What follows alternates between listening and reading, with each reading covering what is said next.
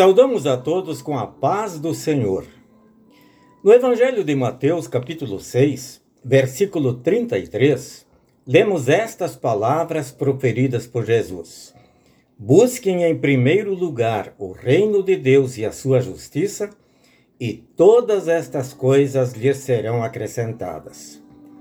Caros amigos, vocês já devem ter escutado alguém dizer, certamente em tom de brincadeira, eu queria descobrir quem inventou o trabalho. Como seria bom a gente viver sem precisar trabalhar. Entretanto, o trabalho foi instituído por Deus. Isso quando Adão e Eva ainda não haviam cometido o pecado. Lemos em Gênesis capítulo 2, versículo 15. O Senhor Deus pôs o homem no jardim do Éden para cuidar dele e nele fazer plantações. Na outra versão da Bíblia diz: para o cultivar e o guardar. É através do trabalho que Deus providencia o sustento às pessoas. É Ele que dá diferentes habilidades para pessoas exercerem uma profissão.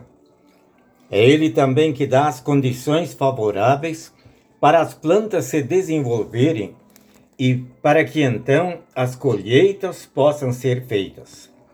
Naturalmente é preciso trabalhar para ter o sustento. O Senhor diz através do apóstolo Paulo: quem não quer trabalhar, que não coma. Mas por outro lado, diz o rei Salomão: não adianta trabalhar demais para ganhar o pão, levantando cedo e deitando tarde pois é Deus quem dá o sustento aos que Ele ama, mesmo quando estão dormindo. É por isso que Jesus diz que não precisamos nos preocupar demais quanto ao alimento e às vestimentas. Ele manda observar as aves do céu que não semeiam nem colhem, mas é Deus quem as sustenta. E então Jesus pergunta: Será que vocês não valem muito mais do que as aves? E quanto às vestes, ele manda observar os lírios do campo, que não trabalham nem fiam. Mas nem mesmo Salomão, em toda sua glória, se vestiu como qualquer deles. Aí Jesus diz: Se Deus veste assim a erva do campo, que hoje existe e amanhã é lançado no forno, não fará muito mais por vocês, homens de pequena fé? E Jesus conclui: o Pai de vocês que está no céu sabe que vocês precisam de todas elas. E então conclama: Busquem em primeiro lugar o reino de Deus e a sua justiça, e todas estas coisas lhes serão acrescentadas. O que é o reino de Deus? O apóstolo Paulo responde em Romanos capítulo 14, versículos 17 e 18.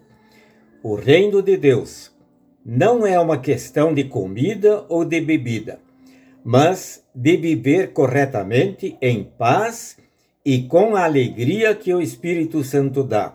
E quem serve a Cristo desta maneira agrada a Deus e é aprovado por todos. Buscar em primeiro lugar o reino de Deus é desejar, acima de tudo, viver sob o governo do único Deus verdadeiro. Deus nos assista e abençoe, para colocarmos em primeiro lugar o seu reino e aquilo que ele quer, na certeza de que nos concederá o que necessitamos em nossa vida. Amém.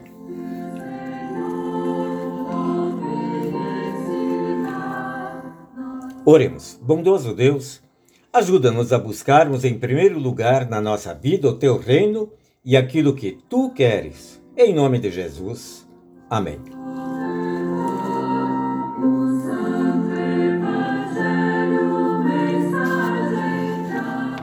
O Senhor a todos abençoe e guarde também neste dia.